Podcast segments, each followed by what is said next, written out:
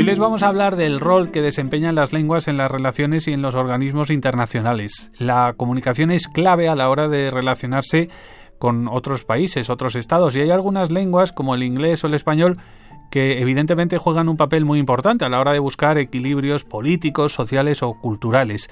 Este lunes se presenta en la Universidad Abat Oliva CEU el libro Las lenguas en los organismos internacionales. El coordinador de estos textos, escritos por distintos estudiantes de periodismo especializado de esa universidad, es Rafael Rodríguez Ponga. Él es filólogo y es exsecretario general del Instituto Cervantes. Rafael, ¿qué tal? Buenas tardes. Buenas tardes. Rafael, ¿hasta qué punto puede influir un idioma, una lengua dentro de una institución u organismo internacional? Se me ocurre, por ejemplo, y yo creo que es lo más evidente, Naciones Unidas, ¿no?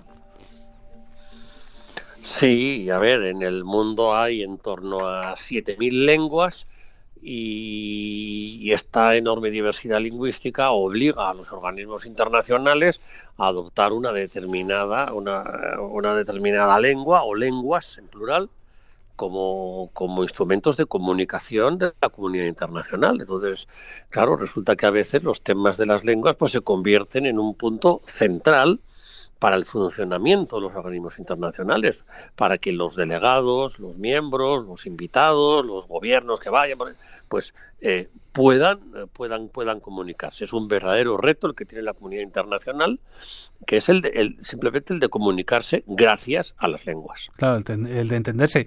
Eh, ¿Hasta qué punto tienen poder las lenguas? Por ejemplo, aquí en Europa el idioma comunitario ¿no? de la Unión Europea es el inglés, pero durante mucho tiempo lo ha sido el francés. Francia perdería fuerza, esto es hipotético, ¿no? Pero Francia, por ejemplo, perdería fuerza dentro de una institución como la Unión Europea si su lengua pierde presencia? ¿Se puede dar esa correlación? Bueno, vamos a ver, la Unión Europea tiene 24 lenguas oficiales. Lo que pasa es que además de esas 24 lenguas oficiales, que son las lenguas oficiales de los Estados miembros, hay unas lenguas de trabajo, que son las lenguas que sirven de comunicación en los trabajos habituales, es decir, en las comisiones, en, los documentos más, más, más, frecuentes y en el contacto habitual pues entre los representantes de los, de los distintos países.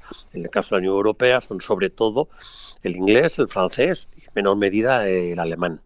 De la misma forma que en, en las Naciones Unidas pues eh, son en las Naciones Unidas son lenguas oficiales el inglés, el francés, el español, el árabe, el ruso y el chino, pero a la hora de la verdad, pues inglés y francés y a distancia el español son lenguas de trabajo según según sus ámbitos. Claro.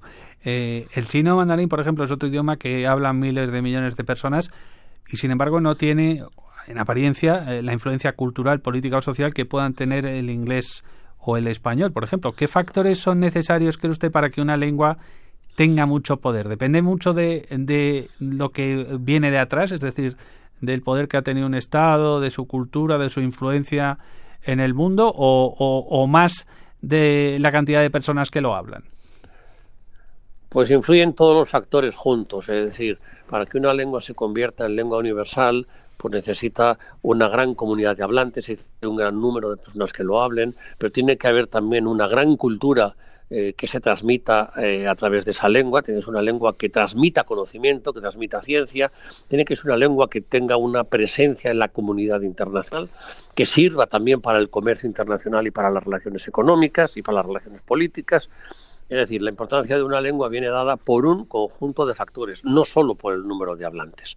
Y ese conjunto de factores es el que hacen pues que esa lengua al final sea adoptada por un organismo internacional como una lengua útil. Estamos hablando aquí de una cuestión puramente práctica, de, de, utilidad para la comunicación en, eh, en el mundo, en las relaciones internacionales.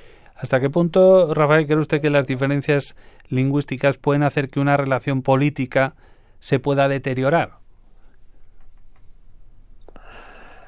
Bueno, a ver, siempre hay gente dispuesta a que las cosas se deterioren por cualquier motivo. Eso es verdad. Pero, pues claro, pero realmente eh, estas lenguas que tienen estas, estos, todos estos elementos y que a las que he mencionado antes, pues podemos añadir, según los países, según las zonas, pues podemos añadir el portugués, podemos añadir el suajili, podemos añadir, bueno, en Europa el alemán, como ya he dicho, pero bueno, pues el árabe en todo un conjunto de países, eh, pues eh, hay lenguas que tienen ese, ese, ese plus de, de, por un lado, de utilidad, pero por otro lado, de contenido, es decir, de contenido intelectual, de contenido científico, de contenido literario, porque ahí está el valor en gran parte de una lengua.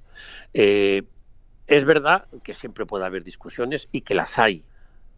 De facto, sabemos que las hay. Hay discusiones en torno a las lenguas y son discusiones en torno pues, a, las lenguas en los organismos internacionales, en torno a, las lenguas en, la Unión Europea. Evidentemente es un, es un tema de discusión pero visto desde los organismos internacionales, lo importante es que esa lengua sea lo suficientemente útil para servir para la comunicación entre todos y que al mismo tiempo esa utilidad y esa capacidad de comunicación sirva para la defensa de los derechos de los ciudadanos. ¿Hasta qué punto se puede determinar o favorecer la utilidad que usted me menciona de una lengua? Es decir, por ejemplo, si China quisiera tener más influencia, eh, ¿empujaría la utilización del chino mandarín y, si lo consiguiera que tuviera mayor presencia en las instituciones, conseguiría evidentemente que la lengua fuera más útil, ¿no? Parece también que esa utilidad se puede buscar.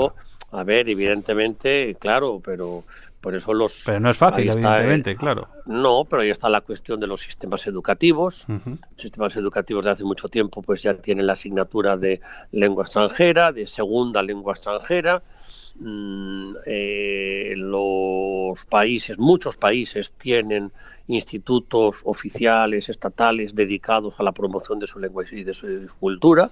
En el caso de España, pues es el Instituto Cervantes. el Goethe, el Confucio, la Allianz, etc. Claro, mm. claro, eh, claro, el Instituto francés, el Instituto italiano, el, Consejo, el British Council, el Goethe Institute. Bueno, pues son instituciones que tienen los países para difundir su lengua y su cultura eh, por el mundo y por tanto pues dar una, una presentación del país más allá de cuestiones concretas políticas o económicas pues dar eh, bueno otras opciones que no es solo presentar el país sino estar, es también dar oportunidades a las personas concretas que por la razón que sea necesitan aprender español o aprender alemán o aprender ruso o aprender inglés que tengan la oportunidad de hacerlo gracias eh, a estas instituciones.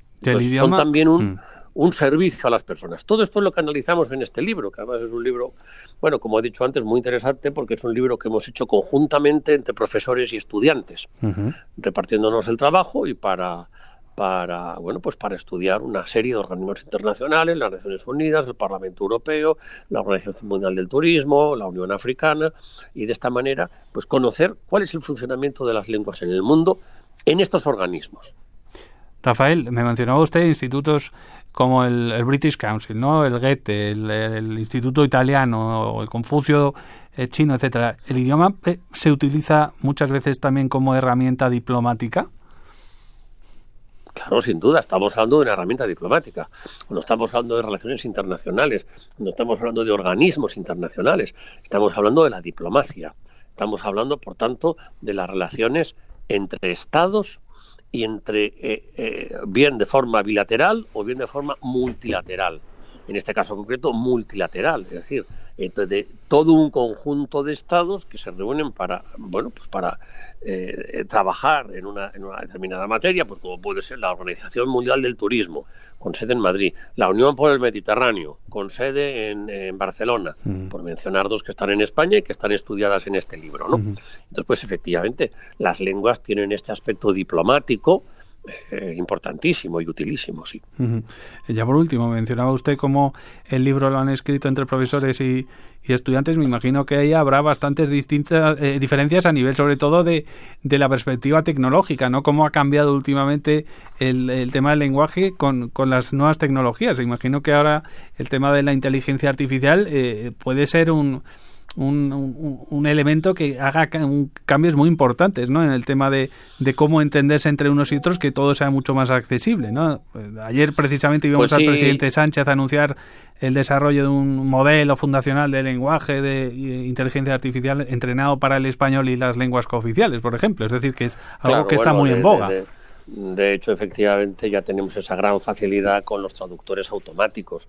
Es decir, ya hay eh, la posibilidad de traducir muchas lenguas. Uno entra por, por Internet o entra por Google y, puede, puede traducir eh, textos de muchas lenguas eh, y, en unos y en solamente unos segundos, ¿no?